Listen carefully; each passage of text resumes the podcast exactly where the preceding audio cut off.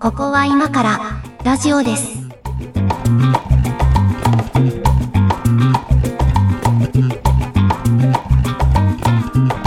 ここは今からラジオです。今日もよろしくお願いします。お相手は上書きです。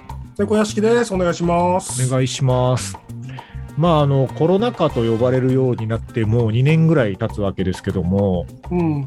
あの、時々、まあ、自分は鹿児島に住んでるので、時々聞くのが、その、まあ、コロナだったりとか、まあ、ちょっと前だと東日本大震災の後とか、なんか社会が大きな、なんか変化を迎えるようなタイミングの後に、えー地方に人が移住をしていく流れがあるよね、みたいな話。はいはいはい。で結構まあその地方側からするとややそういう動きに期待する声もあったりするんですけど、ということで今日はなんか地方移住は果たして進むのかあるいは進むべきなのかみたいな話をしたいと思いますがどうでしょうか、はいはい。はいはい。うんいろいろ思うところがありますよね。いろいろ思うところありますよね。うん。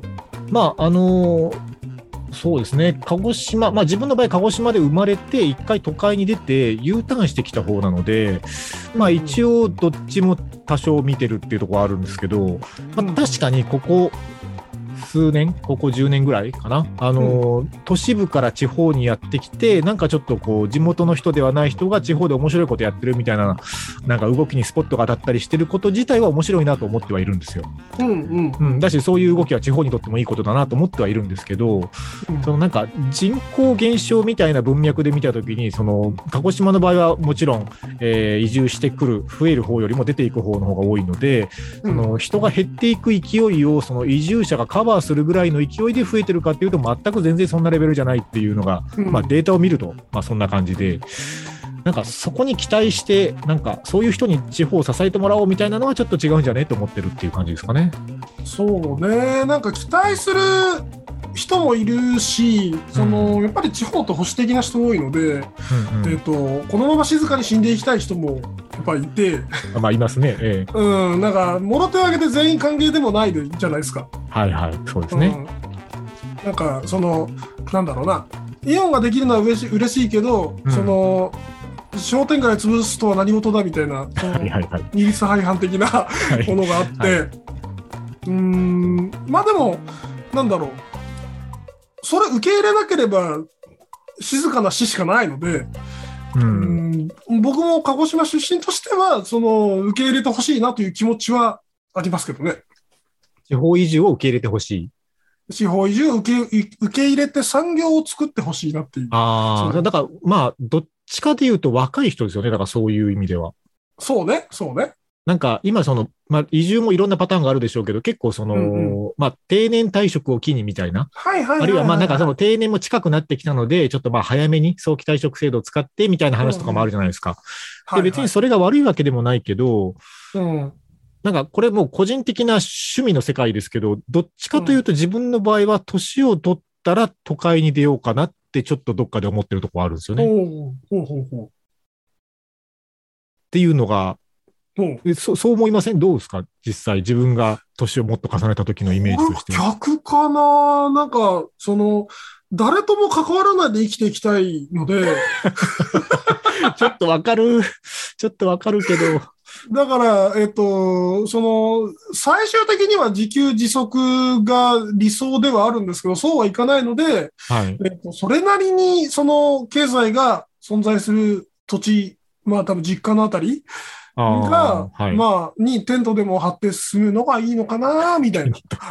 いや、あの、まあ、どのぐらい都会か、どのぐらい地方かにもよると思うんですけど、うんうん。まあ、その、鹿児島の中でもいろいろね、鹿児島市内と地方部では全然状況が違うのであれですけど、うんもう本当に地方部の地方部に行くと、もうなんか集落を維持できないみたいなところもいっぱい出てきてるわけですよ。まあ、そうね。で、もう自分の体がちょっともう動かないかなぐらいの年齢になる何十年後かを考えたときに、多分この集落はもうないよねっていうところいっぱいあって、うんうん。うん、でもそういうところの周りだと、やっぱりその物理的に生活するの結構難しいというか、うん。まあそれこそ医療機関とかもね、あの、距離が遠いし、うんうん。うん、まあ介護サービスとかを自分が使うようになるのかどうかわかんないですけど、やっぱりその、しこう、生活に必要なものが手の届く距離にちゃんとあって、あの、こう、公共交通とかも含め、車に乗らなくても、あの、ある程度、生活が完結する設備が整っているところにいないと生きていけないんじゃないかとちょっと思っているっていう感じなんですけど。はあはあはあはあ。なんかね、あれなんだよね。その、便利なまま年を取れるっていうのを最初から考えてなくて、俺は。はあ、はあはあの、もうある程度年を取るってことは不便を受け入れないといけないと思っていて、あ、うん。なので、その、なんだろうな、それこそ週1回のお医者様みたいな、はい。離島の生活みたいな、そういうのをもう受け入れる準備をしとこうかなっていう気持ちなんですよ、逆に。そうなんですね。えおうなんかその都会だとやっぱりその都会なりのあの老人の暮らし方っていうのがあって、えっー、とああ、そこ、そこはあまり見えてないかもな。確かに。老都会、都会の老人って忙しいと思うんですよ。都会の老人の忙しさって例えばどんなんですか？なんか、えっと、周りの老人が趣味に走れば一緒に趣味に走ったりするじゃないですか。ああ、なるほどね。例えばはいはいはい。なんかその、なんだろう、暇そうな老人ってあんま見たことないなと思ってて、そこまで、その、はあ、はあ。田舎の暇そうな老人って本当に一日円高で動かない。だ大丈夫ですか？ね今日なんかいろんな人に怒られそうなワードがさっきからいっぱい出てきてるんですけど、大丈夫あの、ずーっと、配信開始から通して怒られっぱなしなんでいいんじゃないですかね。あの、えー、なんかこうね、なんかできることが、選択肢がありすぎて、えっはいはいはい。と、例えば、うーん、この間コロナが大変だってなった時に、老人がたくさんドラッグストアに並ぶんですよね。ああ、はい。まあ、マスク買うとか。うん、マスク買うとか、トイレットペーパー買うとか。はいあれ、謎の、謎でお面白かったんですけど、うん。えっ、と、とはいえやってるのって、その、忙しい老人しかいないですよ。はあはあ忙しい都都会の老人がそういうことを主にやってるんですよ。はあはあ田忙しいのに。舎でそういうのあったんですかね？うん、並んである。まあ、ななんかね、そういうことをするから忙しいんですよ。あ、そういうことに忙しいってことか。そう、そういうことをするから、そうやってなんかあの、身のないことをするから忙しいんですよ。都会の老人は。いや、まあ、多少、鹿児島でもあったっちゃあっあれ、あったんたですかねまあ、多少ね。うん、そんな、ご大行列とかあんまり見なかったですけど。うん。うん、そうね。なんかその、えっと、できること、コンビニもあるし、ドラッグストアもあるし、うん、あのーなんか、まあ、トレーニングスポットもあるでしょうし、うん、ううん。ん、なんか、何か食べに行くと、と、トゲ抜き地蔵もあるでしょうし、なんかその、素顔ね。だだから、利用できる施設がたくさんあるってことは、利用しなきゃいけないと思っちゃう人も多くて、ああ、そういう感覚なんですかね。うん、なんか僕はそう捉えてますね。うん。忙しそうだなと思って。だから、なきゃないで、はいなんかその、病気も我慢するでしょうし、我慢、我慢できればいいですけどね。い痛いなら痛いなりの生活をするんじゃないかな。足が痛いなら痛いなりの。うん。いや、まあ、これ、なってみてないからわかんないですけど、うんうん。多分その感覚的なものは鈍っていくだろうなっていうのはまあ間違いなくあるので、うんその、なんていうんですかね、い今よりもその世の中のいろんなことに気づけなくなったりとか、そのうん刺激に対する反応が弱くなるだろうと思うんですよ。だから、うんうんこう、年を重ねてそういうのが弱くなっていくほど、その刺激が多いところにいないと、なんかどんどんこう感覚が麻痺していくんじゃないかっていうのもありますね。はあはあ、それはね、そうかもね。なんかその若々しい感性というまではいかないけど、うんその今の感覚の8割ぐらいを維持したいなとかって思うと刺激がある環境の方が、うんまあ、若々しくはいられるかもしれないですね。うんなんか地方移住というよりはなんか追い方みたいな話になってるんですけど、まあだから、地方イコール老いみたいな認識に多分我々も含めてなっちゃってるんだよね、きっと。ああ、いや、だから、えっと、若者は、その、地方には、なんていうか、これ、あの、単純に需要と供給の問題で言うと、その、うん。地方に行くほど若者少ないので、あの、若者で、まあ、まあ、ある程度何らかのスキルはあった方がいいと思うんですけど、若者で地方に移住すると、やっぱりその、重宝される部分があると思うんですよ。そもそも希少性がある、高いので、消防団とかね。うん。そう、まあまあ、まあ消防団は消防団でいろいろありそうですけど、そそもそも希少であるということだけで価値があるので、あそうそうの、だね都会にいる、あの、ワンオブゼムの若者でいるよりは、地方に行った方が、なんかできること多いとか、役割があるみたいな意味では、なんか活躍の場はあると思うんですよ。うんうん。だから若者は地方にどんどん移住するとかは、なんか、まあこれもその合う合わないあるでしょうけど、なんかあっていいのかなと思うんですけどね、その定年退職しましたからちょっとなんか田舎でのんびり暮らしますみたいな、いきなり来てもやっぱなかなかカルチャーが違うとうまくいかないよねと思ったりはしますね。ああまあ、どっちの場合においてもそうだと思うんですけど、なんかその、なんだろうな、メタバースの回でとか、はいはい。ネット芸人の会で話した、その、それらの状況で、なんか、その、なんだろうな。例えば閲覧者を増やせる人はい。まあ一芸持ってる人とか、はいはいはい。そういう人が、えっ、と、なんだろう、地方移住したりうんするのは、何ら問題ないと思うんですよ。やっぱ希少性も高かったり、あとやりたいことがちゃんとあったりして、はい。なんですけど、なんかオーディエンスの人が、なんもない人がああ、それ移住するのが最悪のパターンなんだと思うんですよ。あるあるし、結構でもそういう人がなんかできる風でなんかやってたりとかするケースありますね。うんなんかそこをじ自覚した上で移住した方がいいんじゃないっていう気はする。もう、この、このワードを出すかどうか迷ったんですけど、地域おこし協力隊制度ってあるじゃないですか。あるね。あるね。うん。結構鹿児島県にもたくさんいらっしゃって、あの、はい。はい。面白い活動してる人もたくさんいるんですよ。うん。うん。この人なんかね、この地域にとって大事な存在になってるな、みたいな人もたくさんいるんですけど、うんうん中には、中には、うーん、何しに来たんだろうな、この人っていう人もやっぱいるわけですよ。うん。でしょうね。うん。だし、その、なんかキャリア的にも、その別に、あの、なんか特別なスキルがないと絶対そういう制度を使っちゃいけないとも思わないですけど、うん。その、うんなんか、あんまりその社会人経験とかなく、大学生からいきなり地域おこし協力隊みたいなのとか、うん。うん。うん。で、結局その地域に入ってなんかビジネスをしなさいみたいな話だったりするので、それって普通に就職して新入社員で仕事するよりはるかに難しいじゃないですか。そうだよね。うんさかなりハードモードだと思うんだよね、それ。そうそうそう。なんかね、その別に、こう、新入社員で入った会社で最低3年は勤めろみたいな老害みたいなことを言うつもりは全然ないんですけど、ないんですけど、まあでもちょっとはそういう世界を垣間見といた方が、なんかそういうとこでもうまくいきそうなのになと思ったりはする例っていうのがちらほらやっぱり目に入っちゃいますね。うん、なんか会社でその成功した体験とか方程式みたいなものを持ってない状態で、素手でこの地方に行ってビジネスを成功させろっていう、そうそう。とんでもないハードモードの話なわけで、うんそれやらしてる方をやらしてる方だなっていうね、気はしますよね。武器のない状態でいきなりモンスターと戦いみたいな感じですからね。そうそうそうそう。うん、そうなんですよ。うん。そう。だ地域おこし協力隊制度とかも結構ね、なんかうまく使ってる地域とか、うまくその制度を使って面白いことができてる人も確かにいるけど、うん、なんかそうじゃない事例も結構あるなと思ったりはしますね。なんか単純にマンパワーだと思ってるパターンああ、絶はいはい、あ、そうそうそう。うん。うん。人手だと思ってるんですよね。そうなんですよ。うん。まあ想像力が足りてなくて、はいはい、はい。えっと、その人のその想像力の方に期待した方がいいんですよね。都会からわざわざやってきてもらうってことは。そうなんですよなね。なんですけど、なんかそこは信頼しない。ただ、えっと、体はあるから、えっと、手は動かせるよなっていう、なんかそういう使い方だと大体失敗しますよね。はいはいはい、そう思います。うん。うん。地方、そうだな。ちょっと、全然違う角度の話してみましょうかね。なんか、あの、もう仕事、はい仕事のこととか、あのーうんし今、今、あの、目の前にある仕事のこととか、とりあえず一回全部横に置けるとしたら、なんかどこ住みたいとかあります、一回横に、横に置けるとしたらだよね。そうそう。だからん収入の心配とかも、まあ、とりあえずしなくていいとしたら、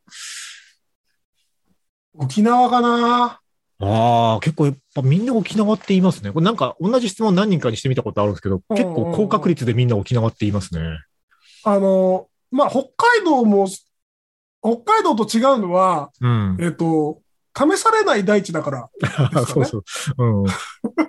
あの、僕の、もう、あの、寒いの苦手なんで、もう、あの、そもそも東日本というか北日本全然選択肢に入ってないんですけど、沖縄、おやっぱ沖縄みんな人気ですね。うん。まあ、鹿児島、沖縄、まあ、鹿児島でも全然文句はないですって感じですね。あー。うん。あ、じゃあ、えっと、今、猫屋敷さん東京にいるけど、願わくば地方に行きたい人なんですか、どちらかというと、あの、えっと、今ですね、えっと、ダブルターンの、えっはあと、最後の一角を残した状態で東京にいる感じなんですよ。はあ、はあはあ、なるほど。うん。だからまあ、もう、もう少ししたら帰ってもいいかなとか、なんか家建ててもいいかしらとか、なんかそんなことちらほら考えちゃいますけど。そうなんですね。うん。まあ、こういうなんか、ご時世になって、なおのこと別に東京にいなくていいやっていうはいはい、はい。感じにはなってますよね。あのーまあ今、逆に鹿児島に住んでるので、あれなんですけど、鹿児島で生まれ育つと、こう、一定量の都会への憧れみたいなのあるじゃないですか。あ、俺ね、それなかったんですよあ。ないですか？逆、逆、なかった派なんですよ、僕。なかった派なんですね。あの、間違ってたら、うん。あのーなんか、地元を愛するマイルドヤンキーみたいになってたかもしれない。久しぶりに聞きました、マイルドヤンキーって。うんあ、そうなんですね。うん、い意外とないんですよ。なんかその状況に流されて、うん。えっ、と、都会にさまよってきてしまった っていう感じだったので結。果的に流れ着いた組なんですね。そう、そうなんです、そうなんです。えっ、ーん、都会であ、田舎でやりたいこともないし、都会でやりたいこともないけど、えっ、と、その日暮らしで都会に出てみたら、意外と仕事が見つかって居ついてしまったっていう。えー、あ、そんな感じなんだね。そう、そんな感じなんですよ。だからあんまりその、なんか地元に帰りたいと思ってんだけど、それってなんかうんうん食い物がうまいとか、うん買って知ったるとか、そう、そういうとこだけで、なんかはいはいはい別に都会に、あの、えっ、と、田舎に憧れがあるわけではないです。まあね、まあ、し知ってる地元ですもんね。うん、知ってる地元なので、うんあの、適度に絶望してますし、あの、な、なんていうかな。でもそれね、今すげえあの大事なワードだなと思うね。その適度な絶望って必要ですよね。地方で暮らすうん、あの。の、過剰な期待うん。をしながら地方に来るのはやめた方がいい。ああ。僕ね、全く多分、じゃあそういう意味では真逆っちゃ真逆なんですよね。うん基本的にはやっぱり、うん、あの、都会への憧れをずっと小さい頃から持ってはいた方で、うん。だからまあ、大学進学も就職も一応都会でしたんですけど、うんうん。でもその、まあ、その勤めてた会社を辞めることになって、何しようかなと思った時に結構戦略的に U ターンしたところがあるんですよね。はあ、はあはあ、その、さっきの話じゃないですけど、その、こう、都会に今、その社会人を何年か経験したうん。時点での自分の、まあ、スキルとか、あの、うん人脈とかいろんなものを考えたときに、その、自分と同じぐらいのことができるやつ、都会には死ぬほどいると。うんうん。うん。だけど、その、希少性とか、あるいはなんかその、えっと、別に地元じゃなくてもよかったんですけど、地元以外の地方に行くとかいうこともシミュレーションしてみたときに、やっぱり地元の方が、なんかあいつが帰ってきてるらしいぞ、みたいな何かのきっかけは作りやすそうだみたいな、なんかね、結構戦略的な U ターンで、その延長で、まあ、い今も鹿児島にいるんですけど。だからなんか、なんかのきっかけでその都会に出る、もう一度都会でなんかやるみたいなことがあったら、全然喜んで出るなと思ってるんですよ。おー、あ、そうなんですね。だから鹿児島にそんな、あの、これ聞く人に聞かれたらすごいなんかいろいろ言われそうなんですけど、あの、鹿児島に強い思い入れがあるわけでもないので、うん。あの別に嫌いでもないですよ。嫌いでもないし、地元愛がないこともないんだけど、うん。そうね。あの、なんかそうここだわりっていうか、その、行動してるわけではないよってことですね。そうそうそう、全然う、んその鹿児島でずっと、あの、年老いていきたいとかまでも思ってないっていう感じですかね。うんうんうんうんまだそのくらいのなんか、距離感の方が、実は田舎暮らしで長続きするんじゃないのって気がします。でもそれはすごいわかります。う。うんん。なんかその、どっぷりそうそう。そう、どっぷり、ね、中にいると、ちょっとなんか、す狭、視野が狭くなったりとか、なんかこう、世界が狭くなっちゃって、でも、ね県内だけで生きていけるほど、はいそ。の経済圏大きいわけじゃないじゃないですか。そうなんですよ。あの、だから東京、大阪で働いてましたけど、あの、U ターンしてきてから、まあ、5年ぐらいですかね。は、あの、何にも用事なくても、あの、東京に行く日を作ってて、で、東京でね、まあ、1泊2日か2泊3日ぐらいの、まあ、なんか用事を入れて、あの、東京に行く日を作ってて、で、結構ね、何のあてもなくうろうろしてたんですよ。東京のいろんな街を。で、それはやっぱりなんか、あの、U ターンした時に一番怖かったのが、その、視野が狭くなるんじゃないか、うんうん。恐怖みたいなのがあって。あるね、その恐怖感。あるある、うんわかる。そうそう。だそこに対するビビりがあったので、5年ぐらいはそれ続けたんですよ。年に何回かは東京に行こうと思って。で、大変だね。うんまあまあ、遊びも兼ねてあったんですけどね。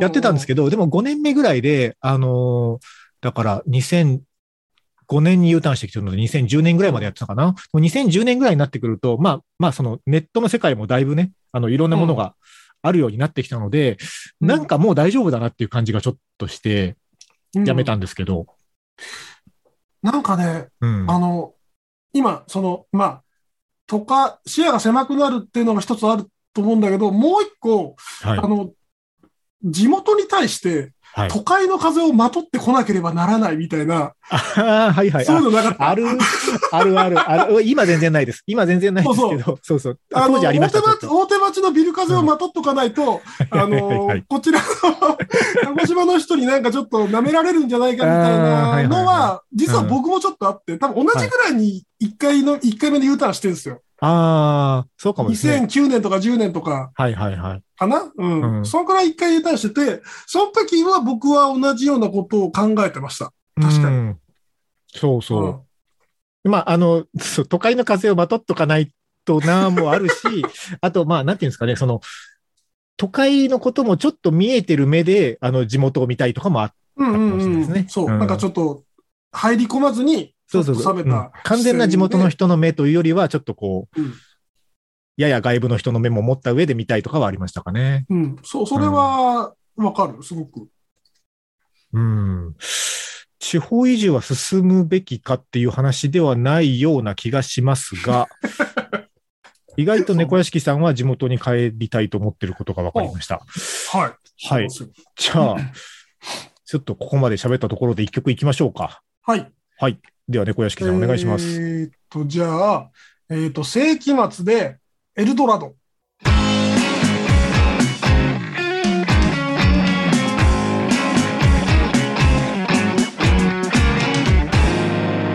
ここは今からラジオです。もう、今の若い人、世紀末とかあんま知らないんじゃないですかね。多分ね、あの、閣下しか知らないんじゃないかな。吉本所所属の悪魔メイクの人っていう、えっと、こちらではなんかあの、ななんだっけ？家の外装のリフォームの CM に出てるんですけど、ええ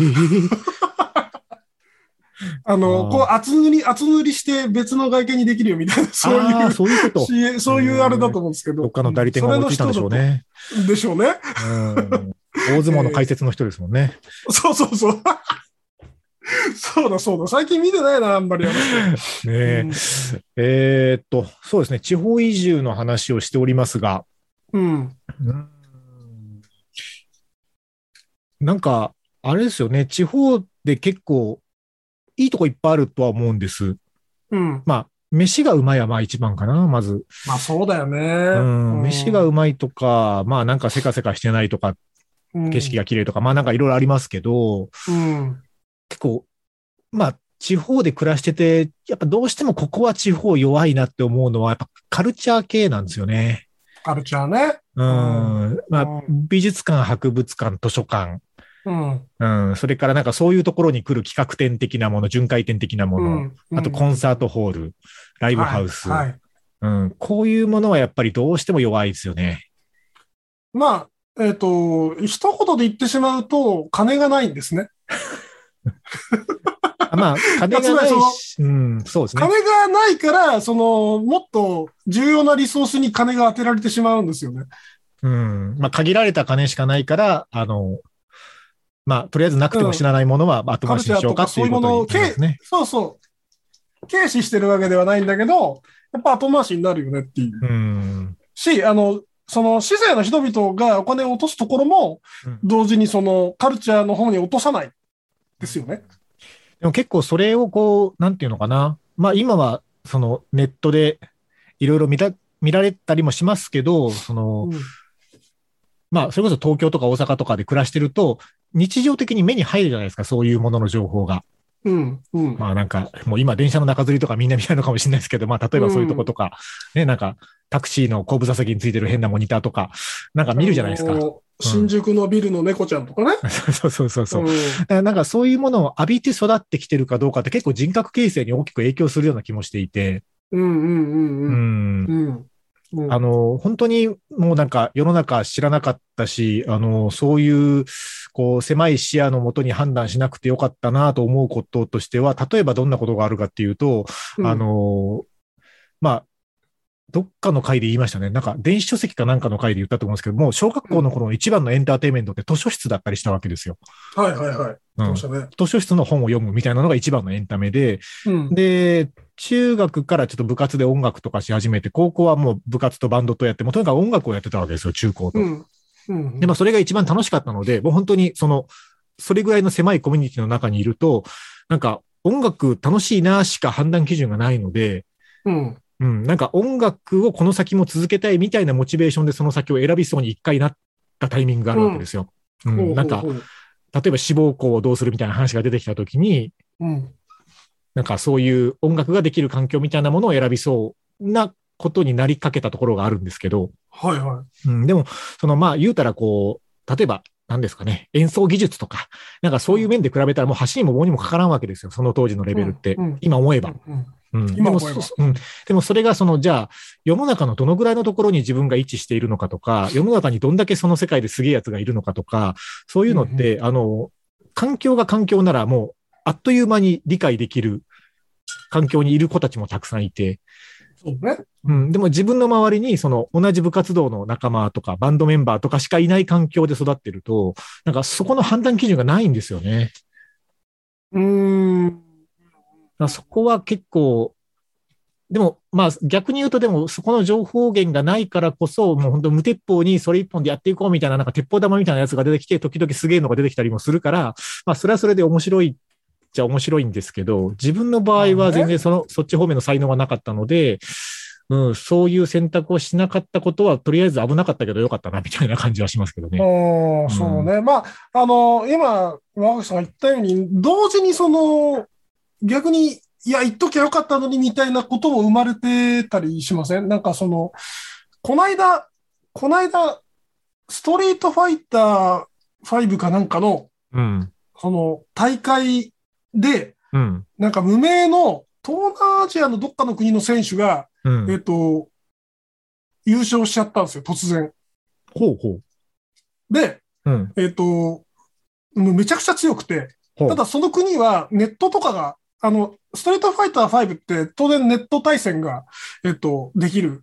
うんゲームで、うんうん。えっと、まあ、有名な人って大体ランカーはネットでもランカーだったりして、はいえっと、。大体その、強プレイヤーって目星がついてるんですけど、うんうん全くのダークフォースで、えっと、そうえーいう 謎の国からやってきて、はい。えーいや、俺優勝したけど、俺の国では結構四天王では最弱だからみたいな、そういうことを言うわけですよ。もっとすげえやつがいるぜ、みたいな。そうそうそう。そう。はい。なんかその、なんだろう、刺激がなかったからあんま今まで出てこなかったけど、うんうん。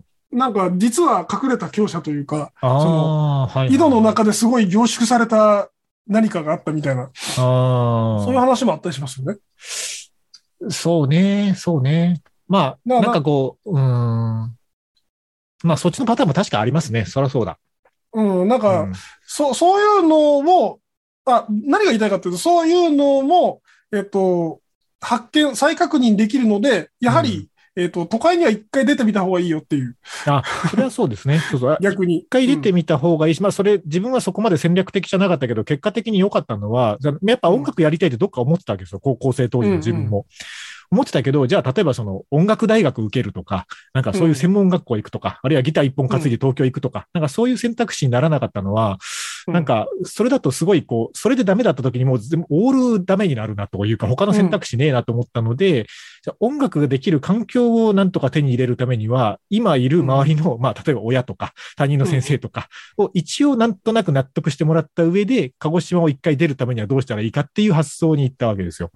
うんうんうん、で、まあ、とりあえず県外の大学に行こうっつって、まあう、ん。大学に出たおかげで、なんとなく、ちょっといろいろ見えた部分はあったんですけど、まあ、県外の大学に行こうで、その大学はできすぎですけどね。いやいやいやあの、うんこの話します？あのね、はえっ、と、僕行った大学、あの、管弦楽団があって、い。はいはい。あの、お管弦楽、オーケストラですね。で、あの、部活動でもオーケストラ高校の時やってたので、まあ、クラシックをやってたわけですよ。で、クラシックの世界に進みたいという思いも少しはあったんですけど、たまたまその、大学の管弦楽団が演奏旅行でその受験生の年の4月に鹿児島に来てたのを聞いて、うん。で、その大学に行きたいというよりは、この管弦楽団に入りたいっていうモチベーションで志望校を決めたんですよ。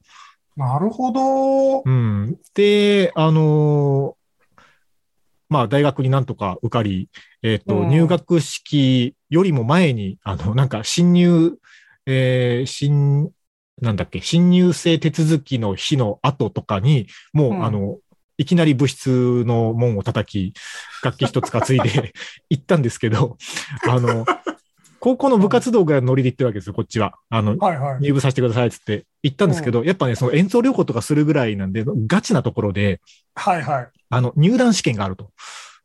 おまあ、要はオーディションがあると、要は。はい。で、あの、課題曲があるから弾いてみなさいとかって言われて、あもう全然弾けないわけですよ。もう受験生の間全然練習もしてないし。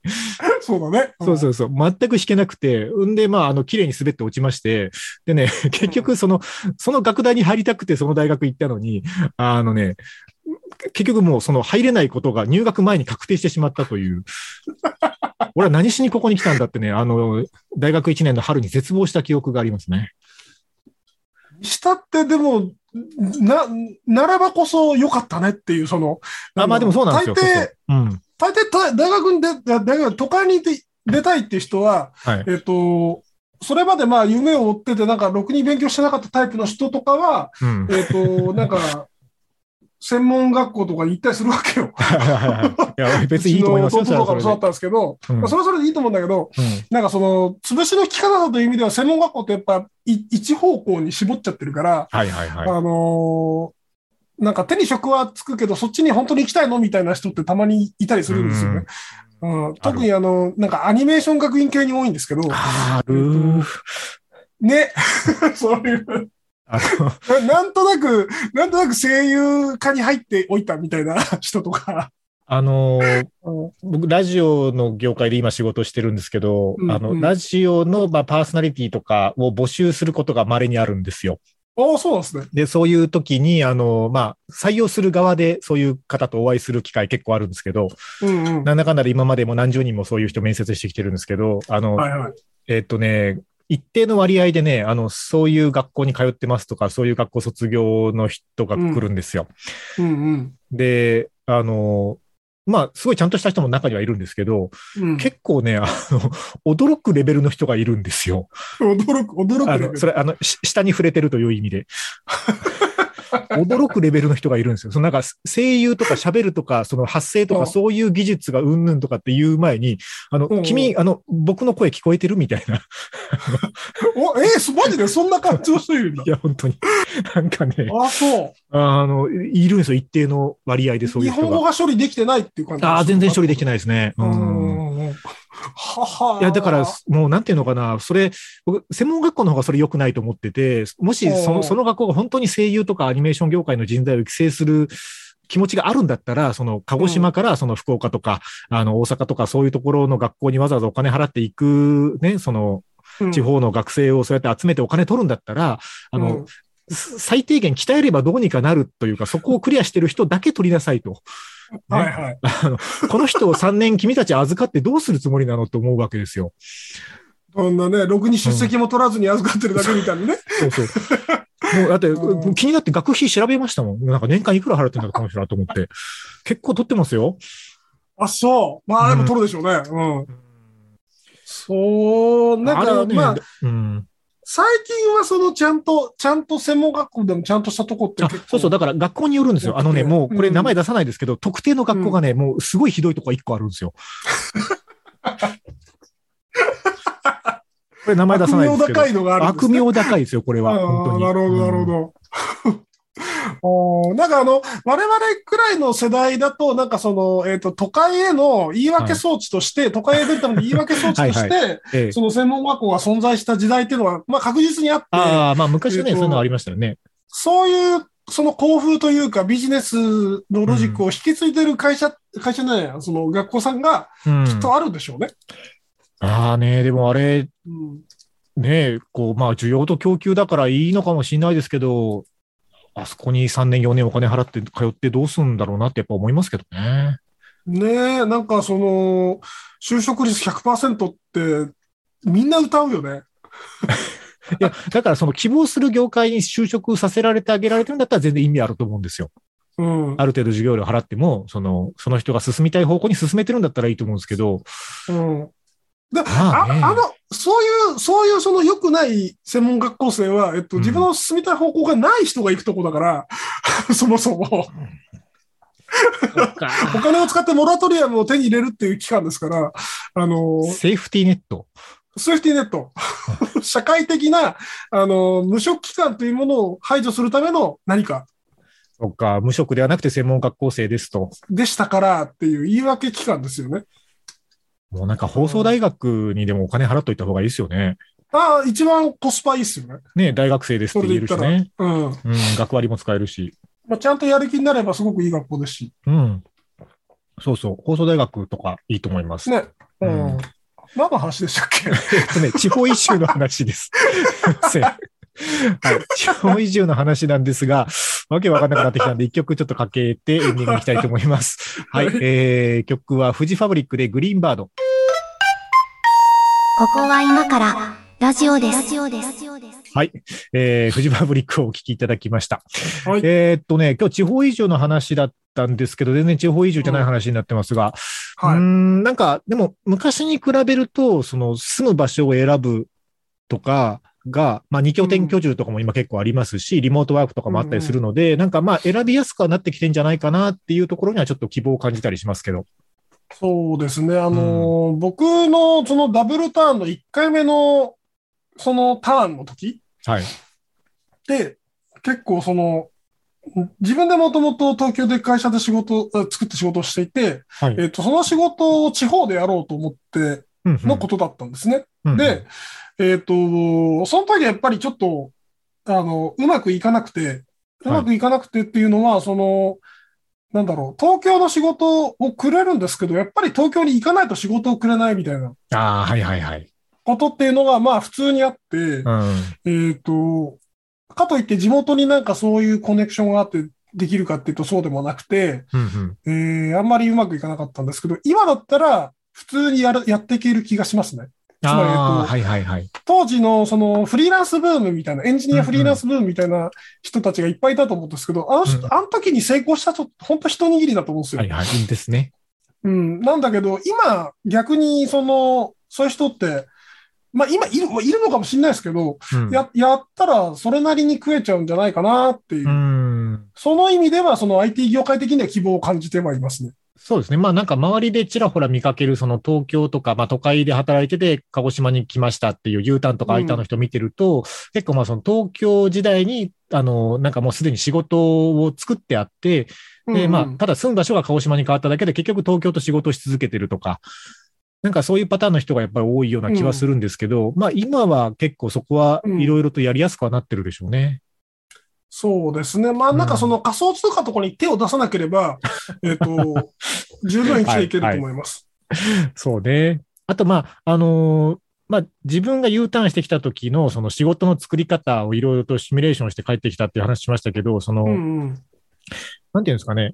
まあ、自分がやりたかった仕事の、まあ、ジャンルというか、を考えた時に、結構その、なんか大企業相手の仕事をしてきたので、都会にいた時は。うん。うん。あのー地方の中小企業というか、本当は個人事業主みたいな方々も含め、うん。あの、をお相手にするような仕事を考えたときに、やっぱなんかこう、そこをカバーする仕事ってあんまり地方にはなくて、うん。うん、まあ規模が小さいから儲からないっていうこともあるんでしょうけど、うんうんうんでもそのなんかやりようによってはなんかそこのニーズがある以上はなんかビジネスになるんじゃないかっていうなんか直感的なものはあってですね。うんで結構なんかそうやって生き延びてきた感覚はあるんですよ。で、それをやり続けていくとどうなるかっていうと、結局でその自分が何やなのか説明できない仕事になっていくというか、あの、うん一応分かりやすいので、なんかララジオとかの仕事してますって言ってるんですけど、うん今も。うん。で、それはまあ別に嘘ではないし、ラジオの仕事が、あの、割合としては多いんですけど、やっぱね、なんか、あの、そうだな。ここ、ここ数年間ずっとこの事例をよく特徴的な事例としていろんなところでお話しするので、もうだいぶ、あの、使い古したあの話なんですけど、うんえっ、と、例えば、その、ある社長さんに呼ばれて、ちょっと、うんあの、いろいろ困りごとを、まあ、小一時間話を聞いて、その会社の持ってるリソースとか、困りごとをいろいろ分析した結果、結局その会社にとってのベストソリューションって何だろうかって考えた、うん、うん挙句に導入したのが Gmail だったりするわけですよ。はいはい。でもなんかそういう話ってこう、ま、ままあるわけですよね、地方にいるとあ。るある。全然珍しくないというか、うんそう。んで、でその、じゃあ Gmail でじゃあ金もらうかっていう話なんですけど、うんそこではもらわないんだけど、でもなんかそういう話をしてることで、その会社とコネクションができて、なんかみたいな話とかっていうのは、こううまくやれば山ほどあるというか、うんそこを掘ったろ掘ってる人がいないだけに、あの掘れば無限に出てくるんですよね、タケノコのように。そうね、そうね。なんかその、ワークさんがやってる会社の社長に呼ばれてそういう話をするってとこにもお金を払ってほしいけどね、本当は。あいや、本当はそうなんですよ。本当はそうなんですけど、うんうんちょっと厳しいよね。そう、じゃあ、それで、じゃあ、えっと、うちはコンサル業ですって名乗って、えっと、1時間話聞いたらいくらですっていう料金設定ができるかって言われたら、うん。そういう感じでもないんですよね。その、うん。なんか、そうね。大根10本とかなら、みたいな。あまあでもねあのあの、よく焼酎とかもらう。まあまあ、そういうことはあるでしょうね。そういうこと結構ありすぎて、そうそう、普通、うん普通にありますよ、そういうの。ね、そういうのはあるし、まあ、それはそれで面白いんですけど、うん。うん、なもうちょっとなんかその地方の経済があのちゃんと知財とかノウハウとかそういったものにお金を払えるようにあ潤うといいなってずっと祈り続けてます。ーあ。いや、でもね、あの、あれですよ、その、結局、その会社の事例を、まあ、例にとると、その、うん、その会社、G メールが導入されたことで、あの、社長がキャリアメールを使わなくてよくなったわけですよ。まあ言ったら。まあうん。で、あの、まあ、そういうことができるんだっていうことを分かっている人たちの数を増やすっていうフェーズなんだと思います、まずは。あーまだねそういうことなんでしょうね。う。うんんだってそれをね、G メールを導入したらいいですよっていうやつがいなかったら、社長はキャリアメールを使い続けるので、そうだね。うん、うん、まあ、まあ、そういう種まきなんだと思いますね、これは。そうだね種まきでずっと種まきしてる気がするのよ。ああ、だからね、あの、自分が収穫できるとも思ってないですけど、その種を、果実はね。なんかすごいすごいあの心が広い人なんだなと思いました。いいんですよ、時々焼酎もらえるんで。なるほどなるほど。うん、いや、まあまあ、地方移住は進むべきかどうかは分かんなかったですけど、まあでも、なんか、なんでしょうね、昔よりはやりやすくはなってるんじゃないかなっていうのん結論とと、しては昔よりやりやすいねっていうう。ん、っていうのと、でもまあ、あの都会からやってくるんだったら、何の武器もなく、あの武器なしでモンスターと戦うのはあまりしない方がいいんじゃないかなっていう感じですかねおすす。めしないですね。うん、それはあんまりお勧めしないぞっていう感じですかね。はい。ということで、今日のテーマは地方移住は進むべきかでした。ということで、猫屋敷さん、今日はありがとうございました。はい、ありがとうございました。